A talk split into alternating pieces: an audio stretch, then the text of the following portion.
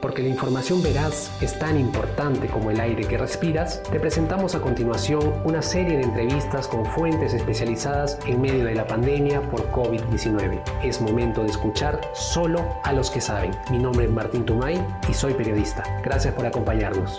El Comercio Podcast presenta El Comercio te informa.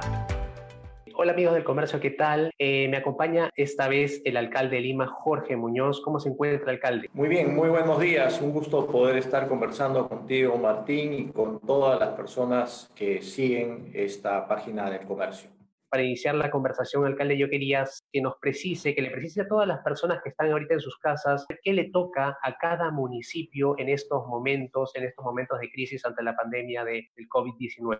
Mira, nosotros eh, tenemos eh, varias cosas que se están dando en estos momentos mientras que conversamos. El serenazgo está en las calles, está trabajando, el servicio de transporte viene también desarrollándose regularmente, eh, tenemos la limpieza pública que, que no decae eh, y hay varias otras cosas más que se están realizando. Antes de tener esta reunión, por ejemplo, hemos tenido una reunión virtual con todos los gerentes y los subgerentes porque la marcha de la municipalidad sigue. Hay eh, cosas donde se ve que hay menos afluencia de gente en, las calles, pero la vida común sigue y hay muchas, eh, muchos servicios que se tienen que seguir atendiendo. Que se ven muchas iniciativas de cada alcalde, ¿no? Veíamos a un alcalde repartiendo víveres en las zonas más pobres que finalmente resultó contagiado y así varias, varias iniciativas, ¿no? Que no dudamos que tengan muy buena fe, pero justamente tomando en cuenta eso y sus declaraciones anteriores de que se busca una iniciativa en conjunto, ¿hay una coordinación entre alcaldes en estos momentos para llevar a cabo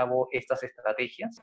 Mira, hay, varias cosas que fluyen de tu, de tu pregunta. Por un lado, hay lineamientos, hay directrices del gobierno central, el gobierno nacional, que todas las eh, instituciones tenemos que acatar y también los ciudadanos en general. Pero es muy interesante lo que tú planteas porque hay un, aterrizaje territorial que se tiene que dar. Y en ese sentido hay una coordinación con los alcaldes distritales, pero obviamente también se respeta la autonomía de cada quien y eh, hemos nosotros creado un chat para poder estar en contacto, para poder estar en comunicación y para poder tener un lineamiento más o menos ordenado. Hemos establecido mecanismos también de, de comunicación con el Ejecutivo para poder tener este diálogo de ida y vuelta y que las cosas se terminen plasmando en situaciones de realidad en el territorio, porque tienes tú el gobierno central, los gobiernos regionales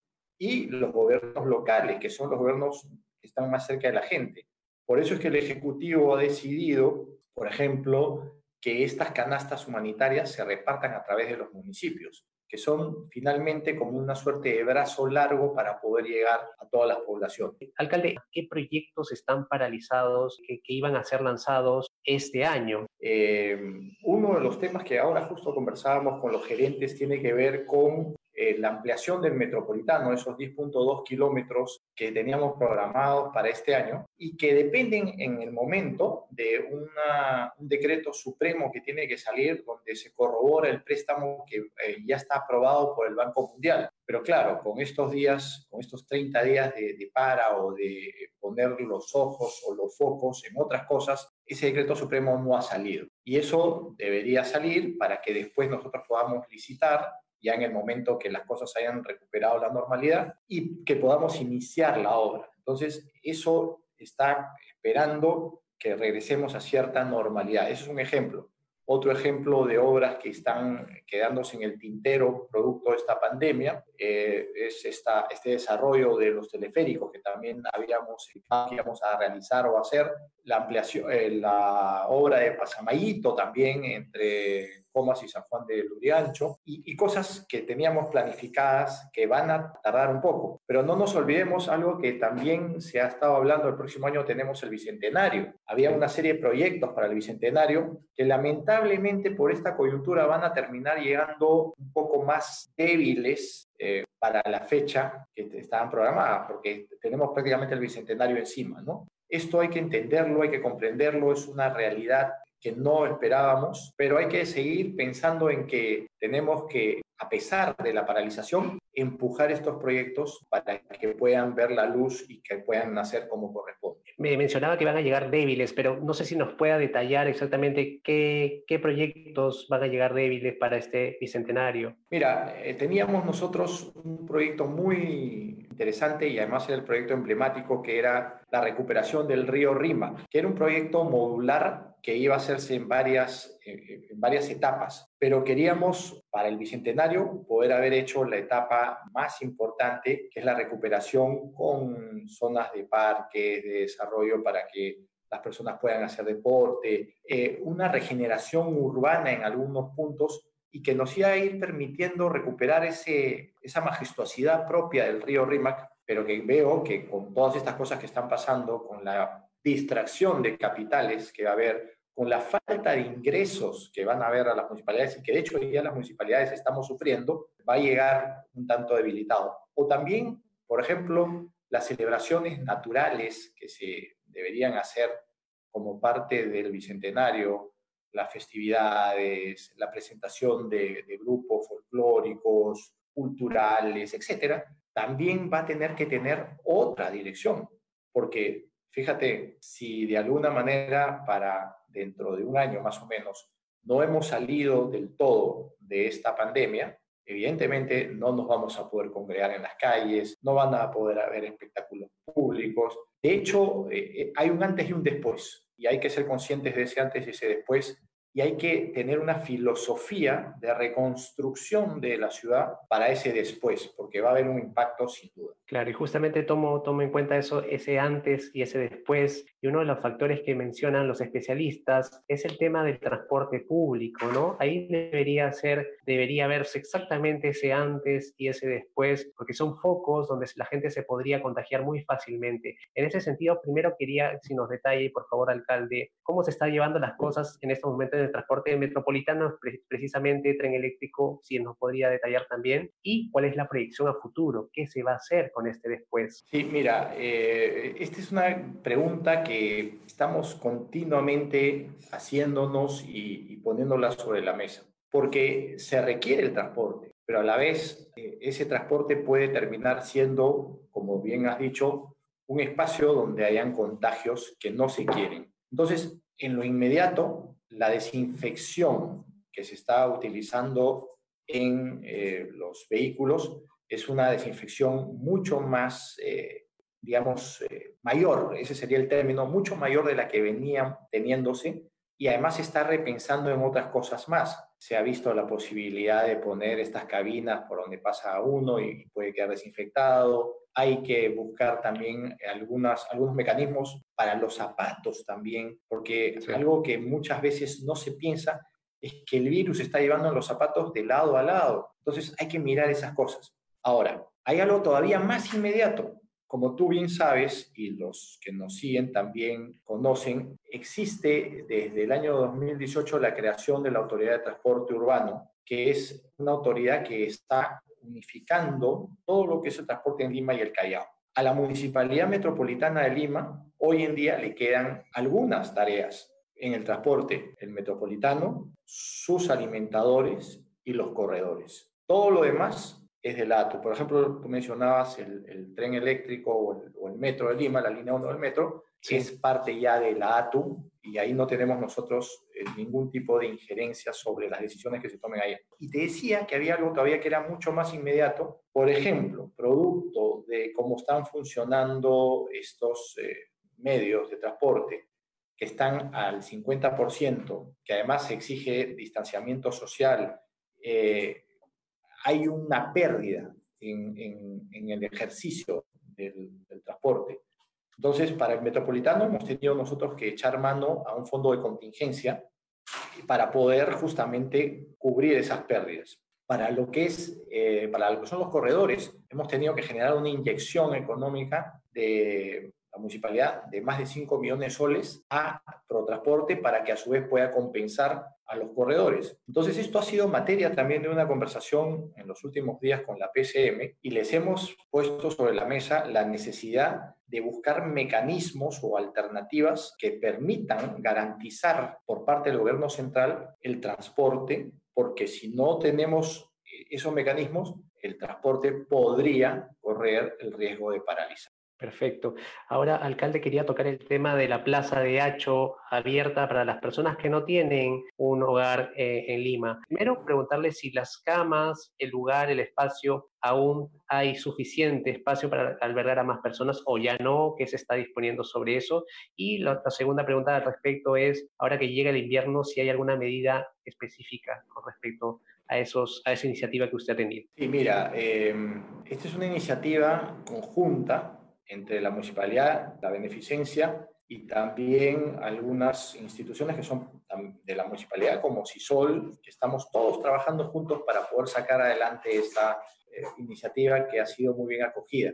Eh, la capacidad en origen iba a ser de 150 camas en ese espacio de Hacho, pero justamente por la distancia social con quienes armamos esta arquitectura, se nos sugirió que se bajase a 120 espacios para darles comodidad, para darles la distancia, para dar la ventilación debida, etc. Hoy en día, esos 120 espacios ya están copados. Estamos funcionando a la máxima capacidad. Sin embargo, eh, Martín, quiero decirte que todavía seguimos viendo gente en las calles o indigentes y es una necesidad de pensar en, los siguientes pasos. Regreso a Hacho. Hacho tiene un, un, microclima, parece mentira, por estar al lado del Cerro San Cristóbal, por la forma como tiene. Es una zona bastante cálida dentro de sí. Está comenzando a cambiar el, el clima, sí, es verdad correcto. Pero todavía no se siente una situación de frío ahí. Sin embargo, hay que estar atentos porque son personas por su naturaleza que terminan siendo vulnerables o que podrían ser vulnerables y tenemos que darles todas las capacidades o las calidades para poderlos acoger. Eh, gracias también a buenas iniciativas de terceros hemos acopiado eh, ropa, digamos, ropa nueva, no usada, sino ropa nueva que puede servir. Hasta este momento todo se viene dando sin ningún problema alguno. Eh, cada, día vamos eh, viendo situaciones, mejorando situaciones, corrigiendo situaciones también. Y lo que tenemos que tener en el centro como eje, como eje central es que hay seres humanos, personas que tenemos que proteger. Gracias a Dios no tenemos a la fecha ninguno de los albergados con COVID-19. Pero sí tenemos que contar y decir que, por ejemplo, ha llegado gente que tenía eh, antecedentes de TBC o algunas enfermedades preexistentes que se tienen que tratar. O también, producto de esta situación, hemos encontrado personas que llegaban para hacer la evaluación social y tenían una diabetes que volaban y entonces no se les podía albergar ahí y muy rápidamente se les pudo derivar a algún nosocomio o algún hospital para una atención adecuada. No nos olvidemos que esto es un albergue, no es un hospital, y entonces tenemos que tomar algunas previsiones para que finalmente este sitio no se termine convirtiendo en un lugar de contagios, sino un lugar de poder dar protección, de poder cobijo y albergue a los ciudadanos. Alcalde, ¿algún espacio que se esté evaluando para que sirva de la misma manera que la Plaza de Hacho? Eh, porque justo usted decía, ¿no? Todavía hay gente en las calles. ¿En ese sentido se evalúa algún otro espacio o no? Sí, se evalúan otros espacios. Hay gente que nos ha hecho ofrecimientos, ya sean personas naturales o jurídicas, de darnos lugares físicos, pero lo que nosotros hemos querido es consolidar primero esta experiencia, porque aquí eh, con 120 albergados, por su naturaleza, potencialmente de más vulnerables, hay 60 personas constantemente trabajando ahí. Entonces, eso es una experiencia que tampoco antes la habíamos tenido, la estamos consolidando y quisiéramos llevar a algo eh, en otros lugares. Pero algo que estamos pensando es que este, esta pandemia tiene que tener un, un fin, una, la crisis tiene que tener un fin en algún momento. Y entonces estos eh, albergados no deberían de regresar a las calles. Eso sería absolutamente inhumano. Entonces estamos pensando hacer, construir la casa de todos del futuro. Y eso es un trabajo que se viene delineando en estos momentos entre la municipalidad y la beneficencia. No nos olvidemos, la beneficencia tiene algunos bienes, tiene algunos espacios que podrían ser rescatados o reutilizados para el beneficio de esta población y quizá ahí incorporar a algunos otros de los que están todavía como indigentes o como personas de la calle. Hace unos días atrás conversaba con el presidente de la beneficencia sobre eh, poder utilizar Canevaro, por ejemplo, el asilo de Canevaro. Pero la naturaleza también, fíjate, de las personas que están en Canevaro, difiere un poco a la naturaleza de personas que acaban de salir de la calle. Hay que ir acondicionándolos. Hace unos días atrás recibimos algunos albergados que comenzaron a manifestar síndromes de abstinencia, porque en las calles consumían drogas. Entonces, eh, hay que hacer todo un proceso de limpieza para poder llevar finalmente a la gente a los lugares donde eh, puedan estar claramente acogidos. Y cuando me refiero a proceso de limpieza, me refiero a limpieza corporal de sustancias y de cosas que se pueden haber estado consumiendo en las calles. Eh, es, es, un proceso interesante, inédito y como bien estamos conversando hace un buen rato, de muchísimos retos. Eh, preocupante, ¿no? Por eso básicamente lo hemos decidido invitar al alcalde para que usted como fuente indicada nos diga precisamente lo que se está haciendo y lo que se está proyectando. Bueno, pasamos al siguiente tema que es el, el gran mercado mayorista de Lima. En ese sentido, alcalde, yo quisiera saber qué medidas se están tomando para evitar los contagios. Sabemos que un comerciante ha resultado contagiado, en ese sentido hay desinfecciones constantes, el número de personas que ingresan también está regulado. ¿Cómo es, cómo es en, ese, en ese punto? Mira, eh, otra vez, ese es otro de los retos que, tenemos que afrontar. Em, el gran mercado mayorista de Lima es un lugar donde se acopian más o menos entre 6.000 y 8.000 toneladas diarias de productos de consumo humano que llegan todos los días, todos los días, y, llegan también compradores eh, minoristas que después llevan esto a sus mercados entonces hay un flujo muy dinámico. Ahí hay eh, varias cosas eh, que se están realizando. Por ejemplo, está trabajando en mejores normas de distanciamiento social que todavía tienen que mejorarse. Soy absolutamente eh, en ese sentido sincero y además crítico. Hoy hablábamos con el gerente general de EMSA de ese tema para poder dar una mejor protección a la gente. Tenemos que exigir el uso correcto de las mascarillas, el uso de guantes y ah, tenemos que tener un, mejor control interno también con ayuda de la Policía Nacional y del Ejército. Por ejemplo, el Ejército, una de las cosas que ha planteado es que ellos se encargan del perímetro, pero no quieren estar en la parte interna. Y no quieren estar en la parte interna por razones de eh, evitar cualquier tipo de contacto con una aglomeración de, de personas. Es comprensible, pero hay que ir buscando los puntos de equilibrio en ese sentido. ¿no? Muchas gracias por habernos escuchado y ya saben, la buena información es poder. Esto fue El Comercio Podcast.